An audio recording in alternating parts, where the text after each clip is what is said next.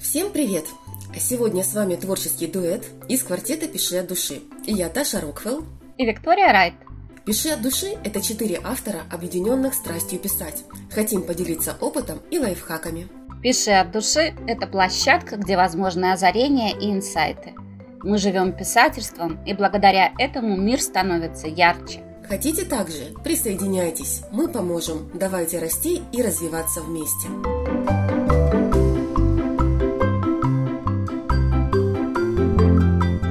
Сегодня у нас в гостях Виктория Райт. У Виктории Райт э, богатый разносторонний опыт. Она психолог, полиграфолог, служила, работала преподавателем и директором по персоналу.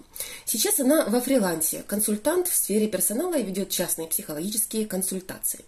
Подробно о себе она рассказывает в своих постах, которые вы можете найти в группах «Пиши от души», ВКонтакте и в Инстаграме. А сегодня мы целиком погрузимся в ее творчество.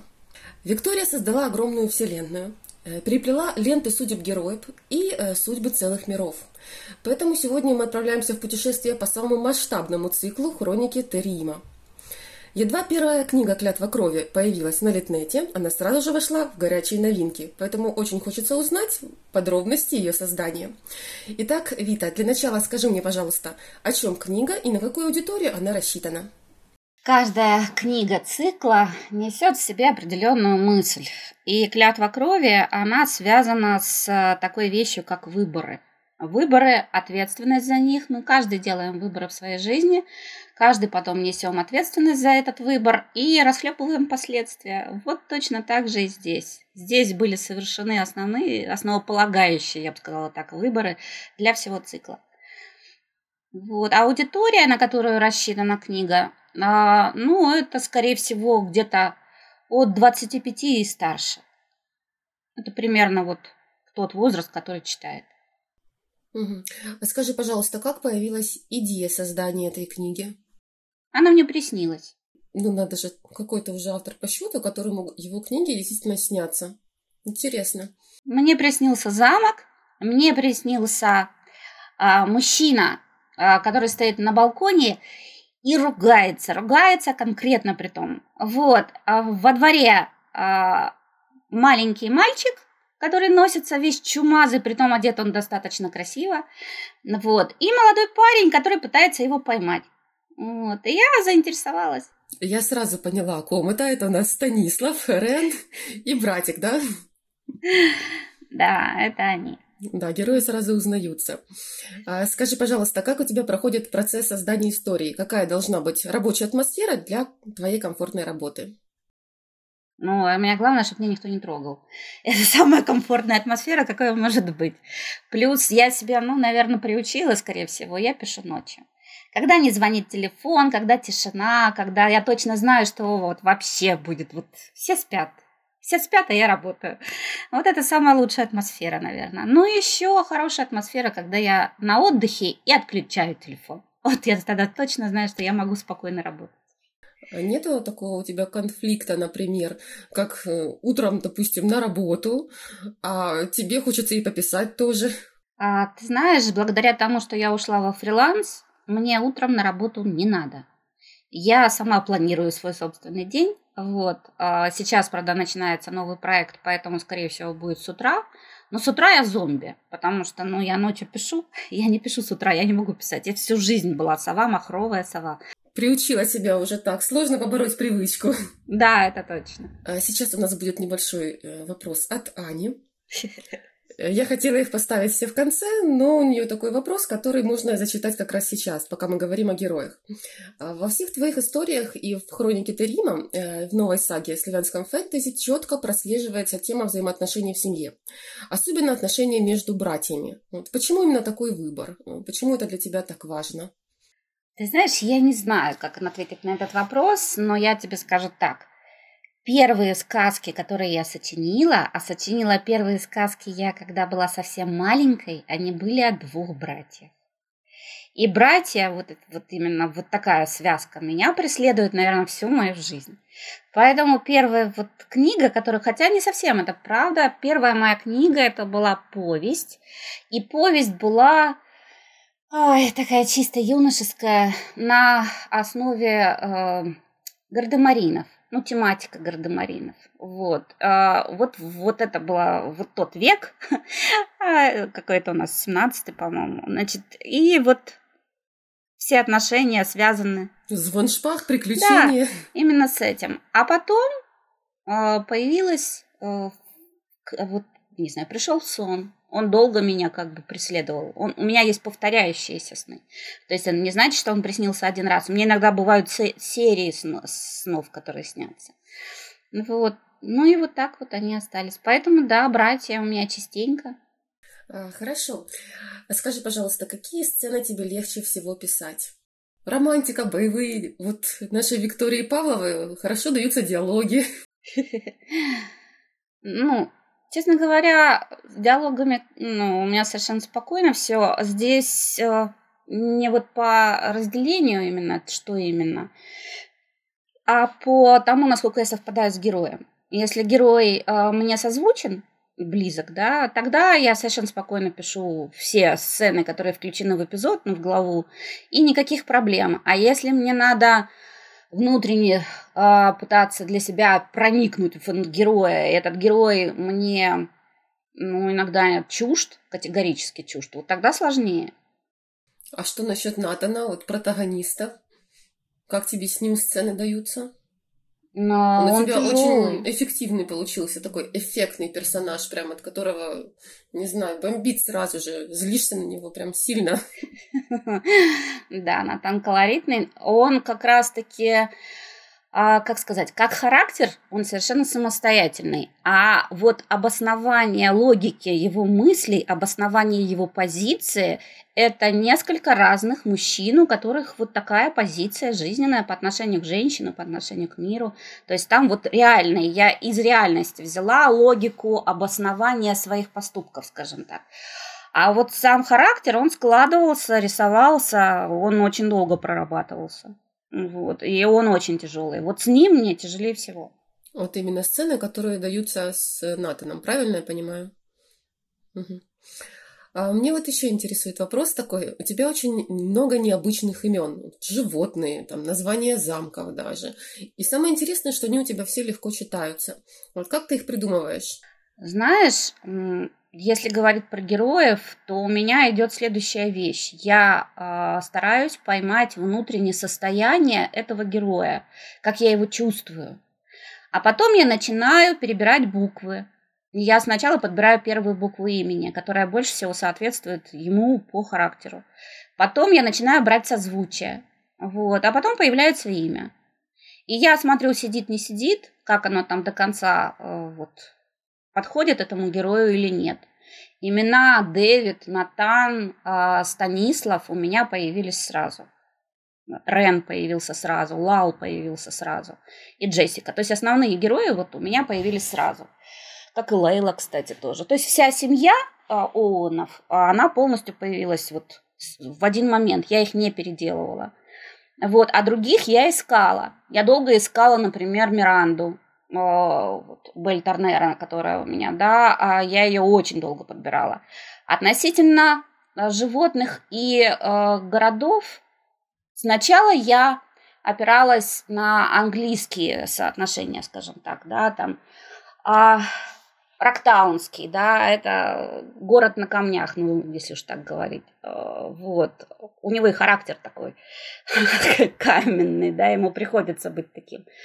Вот, а потом а, Грандмайеры, не знаю, они сами по себе пришли. И Грандмайерский замок, это замок Дэвида, а рядом с ними, там большие и малые Грандмайеры. А он тоже возник сам. И это первый замок, кстати, который я нарисовала. Я рисую планировки замков, я рисую наброски замков делаю, я точно знаю, в каком месте они находятся. То есть, ну, как бы весь мир у меня прорисован. Плюс у меня э, э когда-то у меня была бабушка, она картограф, военный картограф. Она учила меня еще маленькой рисовать карты. То есть я пришла в школу и умела профессионально рисовать карты. Круто. Я пользовалась всеми инструментами ее совершенно свободно. И я в масштабе э, разрисовала карту сначала материка, где находится Терим, ну, не Терим, а Талики, королевство Таликов. Вот их название, кстати, я долго подбирала, как они будут звучать. А, она у меня до сих пор хранится. Я по ней делаю измерения и потом высчитываю количество дней, сколько у меня должно продлиться путешествие. При этом у меня рассчитана скорость полета дракона. Это все умножается. То есть все нормально. Вот. Денежная система просчитана. Так что все считалось. Притом экономисты тоже поучаствовали. Было забавно. Ну вот. Но это очень, кстати, облегчает жизнь, когда я начинаю путешествовать. Разносторонний опыт тебе приходился очень в рассказах, я смотрю. Да уж. Но это глобально, это же эпический цикл на самом деле. Потому что «Клятва крови» — это первая э, книга цикла. Я могу сказать, что вот сейчас, когда я начала дорабатывать линии той же самой серебряной иглы, я поняла, что это уже с тем опытом, что у меня появился, это не одна книга. Я не про тома, я про книги цикла. Это две книги цикла. То есть сейчас у меня появилась новая книжка цикла, которая идет после клятвы крови, а потом идет серебряная игла. А так их получается пять книг в цикле. Вот. И, ну, большой, это эпический. Это, ну, склонна я к такому, сама же знаешь. Вот. Так что это самое. Поэтому с именами, с названиями, вот по, по звучанию. Вот я смотрю на природу, я представляю, какая это природа, например, тех же Фейервильд, огненные горы на самом деле. Там очень много вулканов, там есть интересные места. Вот, очень интересные. Там каньон слез, например, да, где они на драконах устроили гонки. А, и вот я искала, долго искала, где же может лежать вот самый главный сюрприз а, самого, который, за которым носится Рен. И вот там вот в Фейервильде. Да, мне очень нравится твое название. Все-таки они действительно красиво звучат. И самое интересное, когда я даже твой текст читала вслух, то очень гладенько получается, то есть не спотыкаешься на них. Мне это особенно импонирует. А теперь давай перейдем к приятному вопросу. Расскажи о своем любимом персонаже из книги. Почему именно он? О, это очень сложно. Ах. Я понимаю, что мы любим все своих персонажей, но давай выбери какого-то одного, который нравится больше всех. Ты знаешь, ну как тебе сказать? Я люблю тройку. Она самая моя, так даже это неправда. Ну, в общем, а, понятное дело, это связка Станислав, Рен, Лал, ну и Гай от него ну никуда, вот просто, да. Вот, потому что, ну вот, скажем так, это вот такая четверка, которая я каждый по-своему его чувствуешь, переживаешь, я не знаю, там, соприкасаешься. Из них, из четырех, ну, как сказать, я обожаю Лала. Лала это просто вот для меня. Он просто еще не, не появился так, чтобы появиться. Он появился как маленький, вот хомяк такой. Он будет очень сложный мальчик, и писать его будет тоже сложно. Это я точно для себя представляю. Тем более, что я выбрала под него очень сложные и неоднозначные архетипы для восприятия. То есть под него я конкретно выбирала архетипы. Слишком много у меня в этом мальчике заложено э, крючков, которые отыграют. И это будет э, для восприятия людей тоже будет неоднозначно. Ну, я вообще люблю вот этим делом играть. Даже сейчас вот эту славянку новую, которую я пишу, а, мне как сказали, «А, у вас такие человечные боги. Я говорю, а почему вы считаете, что боги должны быть нечеловечными? Ну, они же боги. Вот идеализацию я не люблю, поэтому я люблю ее, наоборот, разрушить. Так что Лал будет, наверное, для меня самым таким огненным. А, я тебе сейчас каверзный такой вопрос задам. Слушай, а если бы, а, вот, допустим, в издательстве потребовали бы, чтобы ты э, убрала трех персонажей из этих четырех, вот просто по рейтингу не понравится, допустим, читателям, и будет требовать редактор, чтобы были убраны э, четыре персонажа, и было только написано три персонажа, и было написано только об одном. Кого бы ты в итоге выбрала бы из этой четверки? Я бы поменяла издательство. То есть это принципиально. Я свою историю не поменяю, правильно? Это категорично. Это категорично. И я могу сказать следующее. А, я сейчас окунулась вот в этот издательский бизнес, посмотрела его ближе. А, как сказать, это однозначная позиция. Позиция такая достаточно жесткая, это правда. Но вот э, я могу изменить сцены, я могу их сократить, я могу сократить количество знаков, я могу перестроить диалоги. А, я могу, ну, вот поработать именно с формой, да. Но если я выбрала таких героев, я менять не буду. Я буду менять издательство. Если я не подошла, значит, я буду заниматься сам издатом. Ну, это все. А, хорошая позиция. А, смотри, а вот есть ли какие-то персонажи у тебя, которые полностью изменились с момента создания первого черновика? Да. Кого ты поменяла полностью? Да, есть такие. А, знаешь, эта история нащупывалась. Эта история за счет того, что она такая масштабная, она вот как вслепую я шла, и плюс еще это что история, на которой в сущности я училась. И многие вещи получались, э, я как работаю, мне надо прочитать вслух, мне надо рассказать, и мне надо, чтобы мне задавали вопросы. Я вот со своим младшим братом сидела, так с мужем сижу, да, и я прошу его задавать мне вопросы по поводу персонажей. И когда он начинает задавать особенно сложные вопросы, у меня начинаются инсайты, у меня начинается раскрытие, я начинаю углубляться. Мозг начинает работать, да. Да, вот, таким вот образом. И точно так же с этой историей. Я очень долго не могла нащупать вот эту базу, с которой я копалась, ну, просто невероятное количество лет, это именно лет, это клятва крови, это взаимоотношения вот двух братьев и женщины, да, между ними, вот эта тройка. Натан очень долго формировался, Стан формировался долго, он у меня не сразу возник. Первыми возникли, кстати, Дэвид, э, Рен и Лау. Вот эта тройка у меня возникла первой. И их я увидела во сне, на самом деле. Да, да ну, Стан, Стан пришел, э, Стан был очень сложный. Стан, я, я столько ругалась с мужем из Стана, вот, и он родился прямо в мучениях, по-другому, ну, никак не скажешь, потому что он был слит с одним из, персон, из персонажей. Когда я их разделила, наконец-таки, я осознала, что это и как это должно быть. Вот тогда появился Станислав Арман Норрингтон именно в той красе, которой он есть. Вот. А потом он а, уверенно занял первые позиции. Вот совершенно уверенно. Потому что я его даже не выводила. Вот и, и антагонистом я его не собиралась делать. Никак я его не собиралась То есть он сам стал главным героем, да? Да, он ворвался. Да, ну как, как его характер, да. Увидел, Такой пробивной победил. всего добьется. Да, если ему надо, он добьется. При этом так он не нахрапистый, он э, действительно для себя взвешивает несколько позиций. То есть это был самый сложный вариант. Вот и он родился.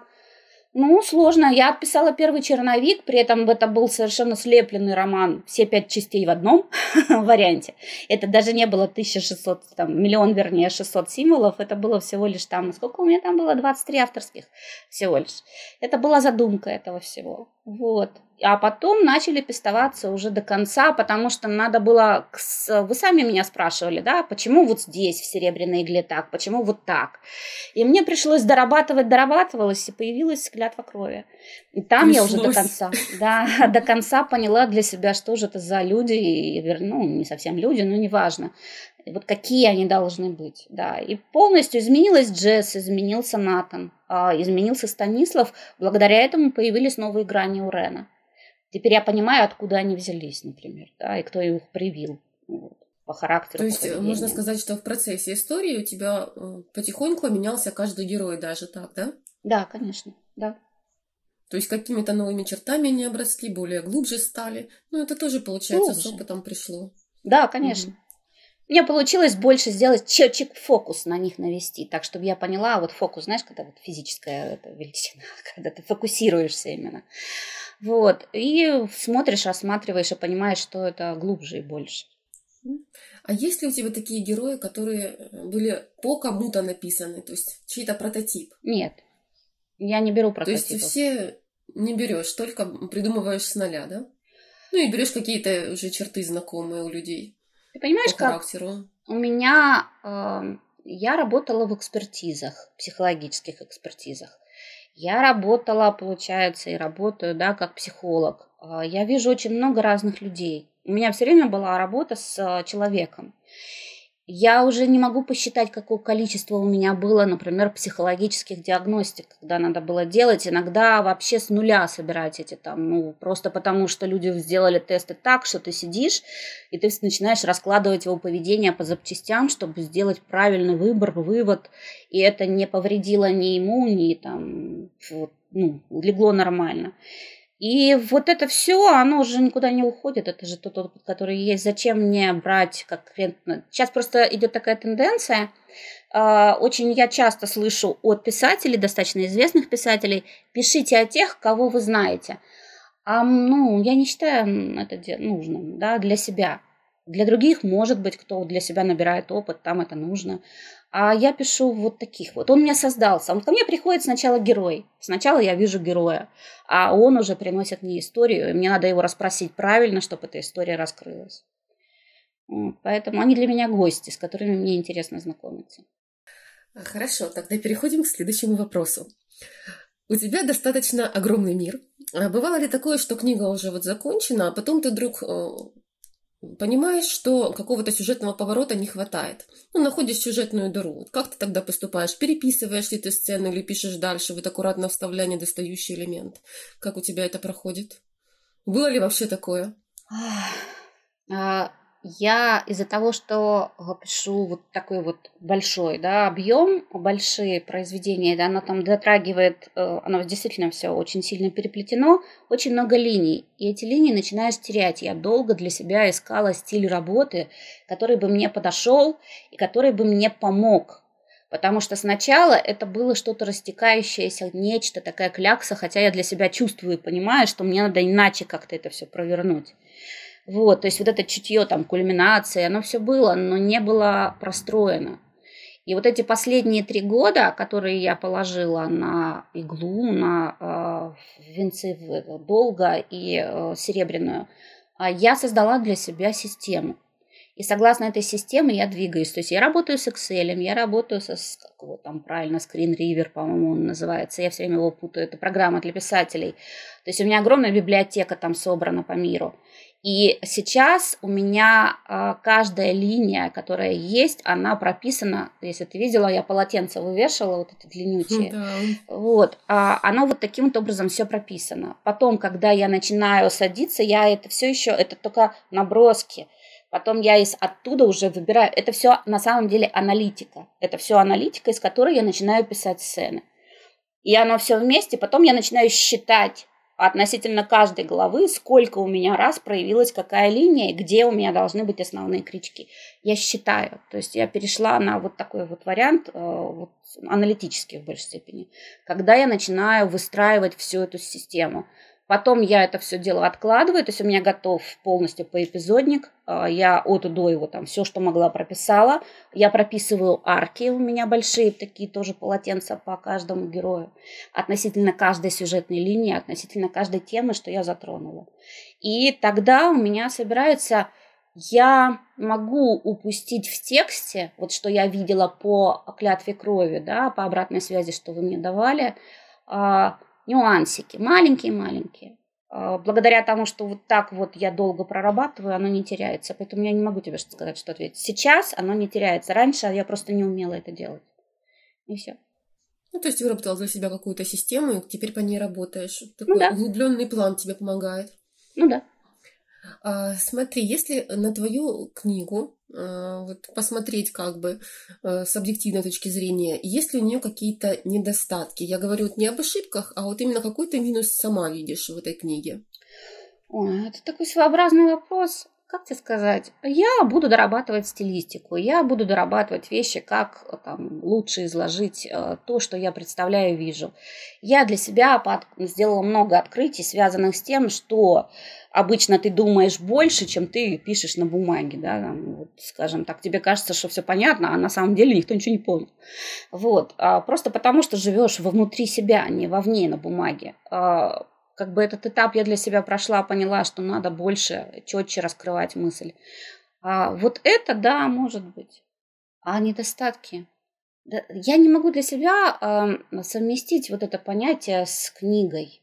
Недостатки книги ты, ну как, недостатки есть у человека. Недостатки у книги есть только недоработанный, например, там стиль, либо сырой сюжет. Сюжет я столько пилила. Смотри, когда я брала интервью, например, у Вики mm-hmm. и задала ей тот же самый вопрос, то она сказала, что недостаток это то, что не подходит э, большинству целевой аудитории. То есть у нее книга достаточно на узкую целевую аудиторию рассчитана. А если, например, я бы свою взяла, то у меня, скажем так, недостаток, я считаю, что у меня ну, из-за того, что у меня упор на сюжет, у меня недостаточно проработка мира идет. Вот если вот опираясь на наши ответы, допустим, вот у тебя что-то такое есть, или ты считаешь, что вот тебе только нужно стилистику управлять? Я считаю, что мне надо работать со стилистикой. А относительно, как может быть недостатком ты для себя изначально писала то, что ты хотела писать. Ты для себя изначально понимала, что у тебя определенная специфика произведения, и естественно, что оно не будет для всех, потому что ты не пишешь в жанровой э, литературе, ты пишешь э, скажем так, в пересече, в кросс-жанрах, да, это не сейчас не востребовано, сейчас идут зачем? За, за потреблением, за спросом. Целевая, свой, господи, свой читатель обязательно найдется. У каждой книги есть, даже у самой плохой книги есть свой читатель. Поэтому говорить о том, что он там широкий, большой, просто тогда смени жанровую направленность. А так, ну, я считаю только стилистика. У меня мой сюжет такой, какой он есть. Кому-то он понравится, кому-то не понравится, но это нормально. А бывали у тебя такие моменты, когда ты хотела вообще бросить это дело? Никогда. Нет. Это вот то, что, понимаешь, как, так как я помню, мне было 8 лет, и написала первое стихотворение. Почему я помню? Потому что это стихотворение активно высмеяли. Вот, у нас умеют поддержать люди. Вот, это была моя первая, да, проба пера. А, оно было немножко пафосно, но все-таки Советский Союз, я что, той формации. Вот, и здесь, ну, специфика, конечно. Я тогда начала, потом я начала писать, естественно, скрытно. Я никому ничего не показывала. Там свои зарисовочки, я начинала со стихов. А потом, получается, вот начала писать для себя, там у меня лежат, я их трепетно храню, там вот это на печатной машинке напечатанные, там как я там их ухитрялась все это делать. Ты понимаешь, это нереально. Даже тогда, когда моя жизнь меня снесла, тут круче мексиканского сериала получится, если писать автобиографию, я не могла не писать. Я кусочками, урывками собирала все эти бумажечки, потом их соединяла между собой там и все остальное. Поэтому вся жизнь, она, ну, даже несмотря на то, что у меня там может быть несколько проектов, я буду занята, я буду беситься, если я не пишу, я просто злая, как собака на меня, люди во мне бояться будут. Вот, я не могу не писать, я должна писать. Вот, и поэтому как бы, ну, да, вот так буду делать дальше. Писать я буду всегда.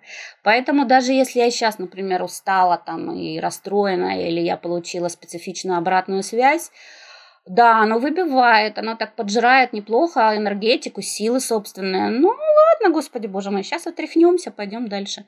Но писать я не брошу. Ну, да, понравится всем все равно нельзя. Главное mm-hmm. любить то, что ты делаешь, правильно? Да, да, да. А, хорошо, скажи, а, есть какой-то момент в книге, который тебе было тяжело описывать, который дался тяжело психологически? А, ну, если говорить про клятву, там их несколько этих тяжелых моментов. Я они всплыли совершенно, ну вот вообще просто. То есть я их сначала изначально не планировала никак. То есть у меня в плане их не было. Это то, что принесли мне герои, показали себя вот с разных других сторон. То есть мой план – это не клетка. Это хорошая вещь, где есть фундамент, от которого я могу оттолкнуться. И иногда в процессе у меня бабах и родилась сцена, особенно когда начинаются диалоги. Там вот диалог меня может очень хорошо вывести на новый инсайт. И здесь вот несколько вещей, что показали герои, они были очень тяжелые. Я не люблю в книгах, когда люди начинают писать о том, что, простите, вот они не просто не понимают, они даже чисто по-человечески сопереживать не могут. Никогда, вот очень, ну, частенько я сталкивалась с авторами, особенно мужчинами, они даже представить себе не могут, что такое изнасилование. И описывать вот эти вещи, да, а как будто это вот просто зубы почистить, для меня это до такой степени верх цинизма, потому что вы не стояли, не разговаривали, вы не видели, что происходит с этими людьми, и что происходит с этими женщинами, да.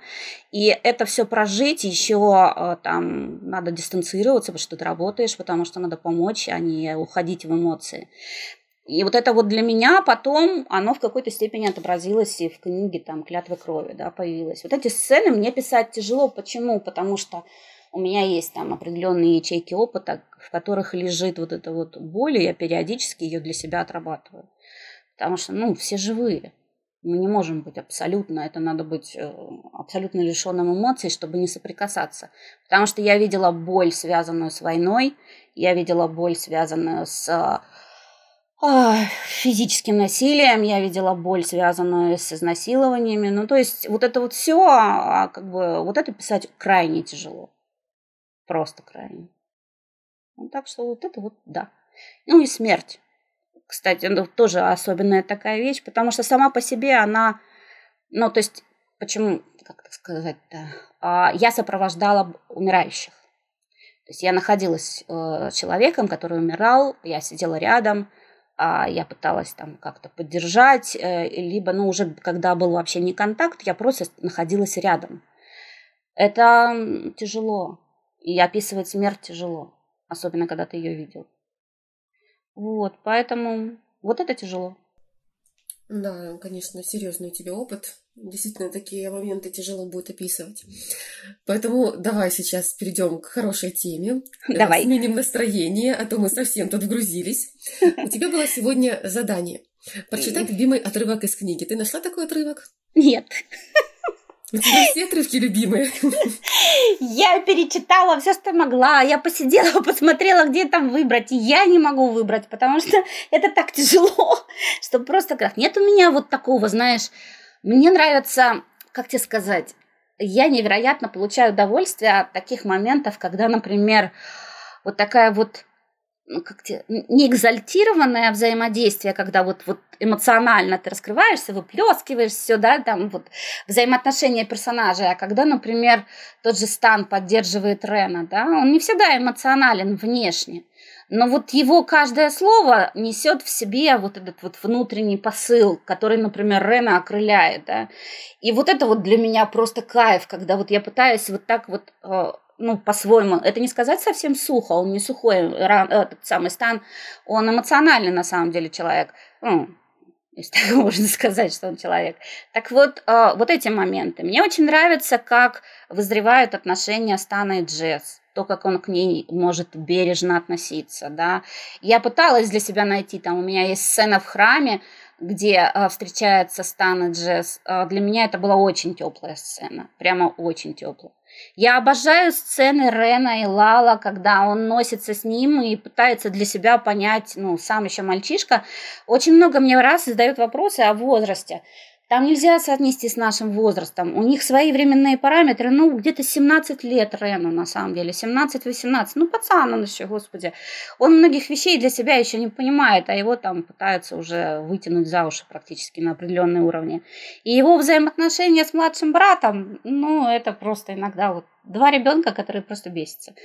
Вот, хотя, ну, там Рен не особо тоже эмоционален. То есть вот эти все вещи, я обожаю Гая с его приключениями, с тетками. Каждый раз он почему-то вот как, как идет сцена, но все равно что-то вляпается. Это просто вот я получаю огромное удовольствие от этого всего. Мне нравится, когда они начинают идти на какие-то приключения. Мне в кайф наблюдать за ними со стороны, когда вот два пацана для себя ищут приключения на все сразу точки, какие у них есть. И поэтому я сидела для себя, я подошла ответственно, честно тебе скажу, я прочитала даже первый том заодно, перечитала. Вот, думаю, блин, какой же мне выбрать-то момент, а понимаю, что очень сложно на самом деле. Вот так, чтобы взять и прочитать и сказать, что вот это вот мой самый любимый, это неправда. Я их всех люблю. Даже Натана, потому что я не считаю, это потом, когда он сделал выбор, тогда уже это его собственное. А так я не считаю, что это сугубо его вина, что он стал таким. Ну, тут сложно говорить, нельзя никого обвинять. Ну, вот он, вот так он решил, что так будет лучше для него. В чем-то даже мне вот, я ему сопереживаю. А, ты знаешь, очень тяжело выбрать какой мой отрывок вот любимый, да, это просто невероятно сложно. Давай, наверное, поступим так. Скажи мне, пожалуйста, какой отрывок тебе нравится? Хитро.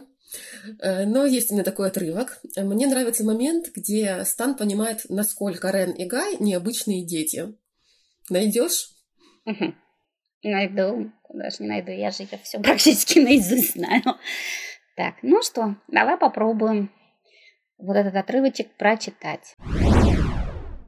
Высокие коридоры с колоннами и стрельчатыми окнами сменились внутренними переходами. Стан обходил по дуге центральный зал. Похоже, он понял, куда занесло любопытных мальчишек. Один из входов в зал довольно, э, довольно давно заложили, и получился тупик. Здесь студенты отрабатывали заклинания, и в свое время Стан приложил руку к его защите. Об этом месте знали все, но попасть в него мог не каждый. Стан завернул за угол, нажал на нужный камень, активируя заклинание, стена подернулась дым, дымкой. Он зашел в коридор и застыл. Стан ожидал всего, но не такого. Рен с Гаем сосредоточенно разглядывали вязь защиты Академии, переругиваясь между собой. «Смотри, смотри, зачем ты только ее трогал?» Рен водил пальцем над вектором связи двух цепей рун. «Если я поверну вот эту, заклятие должно сделать два отражения и повернуть цепку в этом узле». «Да нет, здесь нитка перехода. Я не хочу снова оказаться неизвестно где.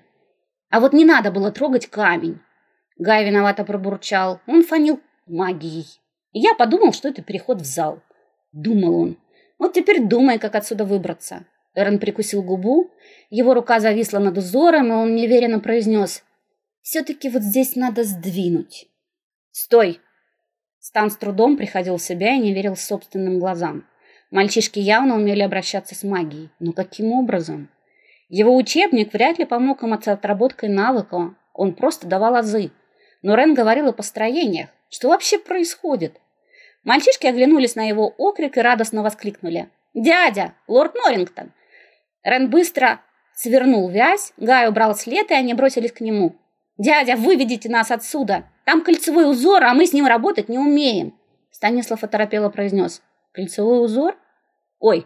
Мальчишки сконфуженно переглянулись, и Рен морщись прошептал. «Рутгер лохмат, и сюрприз не удался.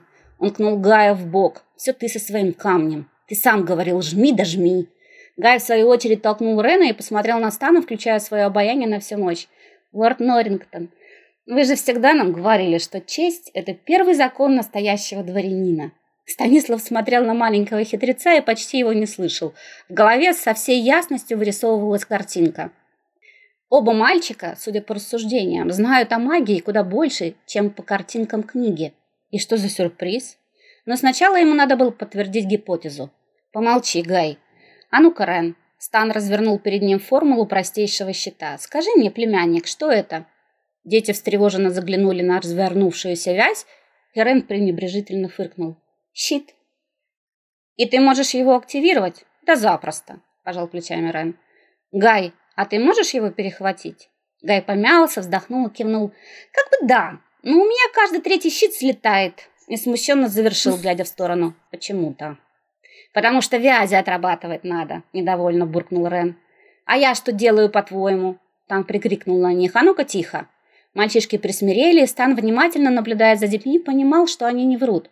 Он приказал. «Рен, делай щит!» «Гай, перехватывай его у Рена!» Рен сосредоточился, нахмурился и вполне бодро развернул перед собой простейший щит. Он заблестел тончайшей сеткой рун. Гай тяжело вздохнул, посерьезнел и аккуратно перехватил основные потоки управления заклинанием. Мальчишки не просто знали, они довольно хорошо умели обращаться с потоками. Для их возраста так вообще великолепно. Глухая злость начала зарождаться в глубине. Так значит, вот как. Натан, ты решил пойти против правил?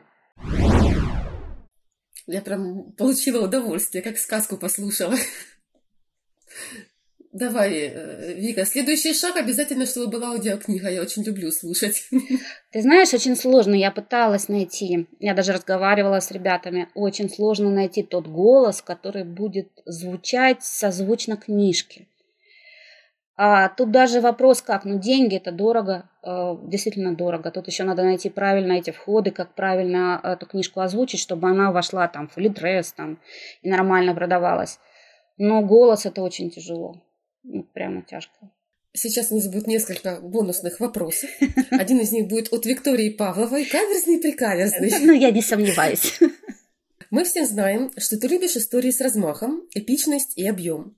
Но еще мы знаем, что ты не пасуешь перед трудностями и не боишься вызова. Итак, если бы перед тобой стояла задача написать рассказ размером не более одной страницы, о чем бы он был? Да, Вика знает, что у тебя малые формы вызывают истерику. Да. Малая форма это не мое. Кстати, я как бы пробовала писать рассказы. У меня есть один рассказ, я даже у нас на страницах по его поместила по, по времени, да. Ну, наверное, я бы взяла либо какую-то зарисовку, связанную с э, чертой характера героя, сделала небольшой бы рассказик, да, но это была больше, наверное, зарисовка. А если про рассказ, э, наверное, на какую-то такую тему, связанную, наверное, с детьми. С детьми, У меня есть, я восхищаюсь э, работой психологов, которые могут работать с детьми, я работаю со взрослыми и работают э, в отделениях умирающих детей. Для меня это пытка, я не могу там работать. Я не могу увидеть эти вещи. И вот, наверное, такой вот маленький рассказик вот такому вот самоотверженному труду я бы, наверное, написала. Ты уверена, что он бы у тебя на страницу получился? Не знаю. Вот это как, как получится. Так, хорошо. Тогда еще один бонусный вопрос. А, Вика, скажи, роль э, какого своего героя ты бы хотела сыграть? Какая роль тебе бы больше удалась? Вот если бы тебе предложили бы сняться в фильме по собственной книге. Ну, во-первых, э, первая проблема в том, что у меня все главные герои практически мужчины, да? Это уже отпадает ряд. Остаются только женские персонажи. Женские персонажи, ну, Тут, если, конечно, меня подрихтовать, может быть, я под какую-нибудь из них и подошла бы. Вот. А так, э, которая бы получилось лучше всего отыграть, ну, наверное, по характеру, в каких-то вещах со Стеллой. Вот. Есть у нас перекликающиеся моменты. Она не я, вот, она другая ну, вот что-то есть. Но, блин, она же красивая. Очень красивая. Я не говорю, что я страшная, но как бы высшая эльфийка, и там свое вытекающее отсюда нюансы. Ну, вот ее, может быть, отыграла бы. Вот, тем более, что история Стеллы еще никто не знает особо сильно, она еще не раскрыта. Там все намного сложнее. А, скажи, сколько ты вообще планируешь выпустить э, книг в цикле? Ой, хороший вопрос. А книг должно быть пять. Но дело все в том, что я, когда начинаю писать одну книгу, она начинает делиться на тома, потому что она не получается вот в одну книжку. Восемь авторских для меня это просто вообще очень мало. Да, у меня сейчас, а, например, расписана а, «Серебряная игла», и там в общей сложности, если ее не делить на два отдельных а, романа, там около, сейчас я тебе скажу, 70 глав. Понимаешь? Это минимум несколько томов. Поэтому она разделилась на два. Это э, венцы долга и серебряная игла. И, скорее всего, каждый из них разделится еще на два тома. Поэтому, понимаешь, они вот у меня. Ждем от тебя новых книг, да? Да, там так что. Виктория, желаем тебе больше времени свободного, спокойных ночей, чтобы ты смогла все закончить и представить уже как можно скорее новые книги. Ну и, конечно, чтобы ты быстрее закончила свои другое фэнтези. Да, 4 месяца дали, поэтому мне за 4 месяца Growth Business надо написать. Ну вот скорости тебе. Спасибо. А, что ж, какой мы вывод можем сегодня сделать по нашему интервью? Оно было достаточно интересное и богатое. А, Виктория нас вдохнула в жизнь десятки героев своих историй. Когда читаешь ее книгу, вот словно оказываешься в другом измерении. Поэтому э, тем, кому близко эпическая фэнтези, а кто готов отдаться на растерзание придворных интриг, э, пройти э, дорогой предательства, любви и опасностей, я рекомендую начать с клятвы крови. Ссылку вы найдете под постом ВК и в топ-линке в Инстаграм. На этом наша встреча подошла к концу. Слушайте наши подкасты на всех аудиоплощадках Google подкасты, Яндекс Музыка, Storytel и Apple подкасты. Пишите от души и до новых встреч. Всем пока. Пока-пока.